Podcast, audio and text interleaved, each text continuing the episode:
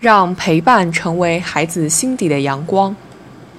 又到六一国际儿童节，很多家长都在忙着给孩子准备礼物。然而，有媒体通过调查发现，多数孩子最希望得到的是家长的陪伴。在孩子看来，讲个故事给我听，比物质更为重要。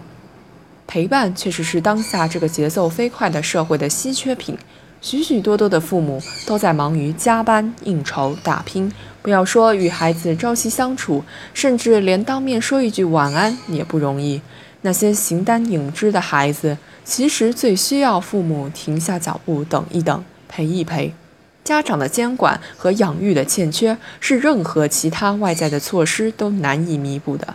有时候，一个故事、一本书，明明已经读过几十遍，仍然要求爸爸妈妈抱着自己再读一遍。对孩子来说，重要的不仅是获取新知，更重要的是倾听和感受。相互依偎的姿势、亲昵的接触，都会成为孩子心底的阳光。而对于六千多万留守儿童而言，陪伴更是要按年来计算的奢侈品。当许多孩子至少能依偎在父母怀里进入梦乡时，留守儿童只能在父母缺席的环境中入眠。他们中的一些人因为缺乏父爱母爱，情感沟通的能力受到影响；因为家庭的言传身教不够，所以只能野蛮生长；因为从小就缺少安全感，性格渐趋孤僻闭塞。儿童的心灵天生敏感，得到的是关爱，开出的便是友善真诚的花朵。得到的是孤单，结出的便可能是麻木冷漠的果实。近年来，为让少年儿童更好成长，特别是改善留守儿童群体状况，国家推出了许多重要改革措施。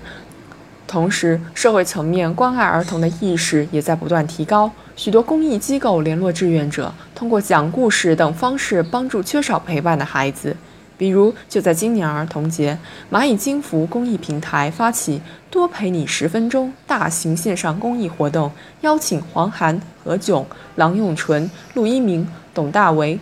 张泉灵、周周等知名人物，给孩子们讲一个晚安故事，借此呼吁更多人参与到关爱儿童的行动中来。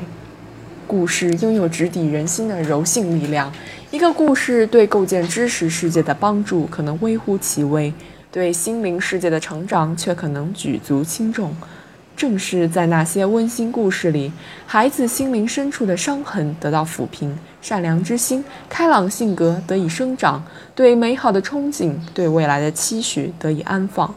从睡前故事、小雨点广播等公益项目上线，到歌露营发起新一千零一夜农村寄宿留守儿童睡前故事项目，再到今天。多陪你十分钟线上公益活动的举办，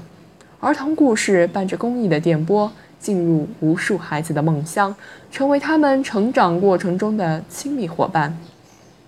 教育家眼里，教育技巧的全部奥秘在于如何爱护儿童。同一个屋檐下存在情感交流障碍，父母成为孩子眼里的陌生人，是一些家庭的真实写照。亲情是永恒的眷顾，趁着幼儿时期还没有结束，多一点陪伴和守护，才是给孩子最好的礼物。我们不妨俯下身去，处在孩子的角度，感受他们的感受，思考他们的思考，寻觅他们的寻觅，给予孩子们最需要的关怀。随着国家在教育领域的投入越来越大，相较于硬件设施的改善，像陪伴、交流这样的软件支持应该进一步加强。陪伴对于改善儿童的心理状态和精神面貌，丝毫不亚于生活条件改善对儿童成长的影响。在对少年儿童，特别是留守儿童的关爱上，政府、学校和社会组织、教育改革、社会改革和公益守望应形成合力。共同营造一个离孩子最近的成长环境。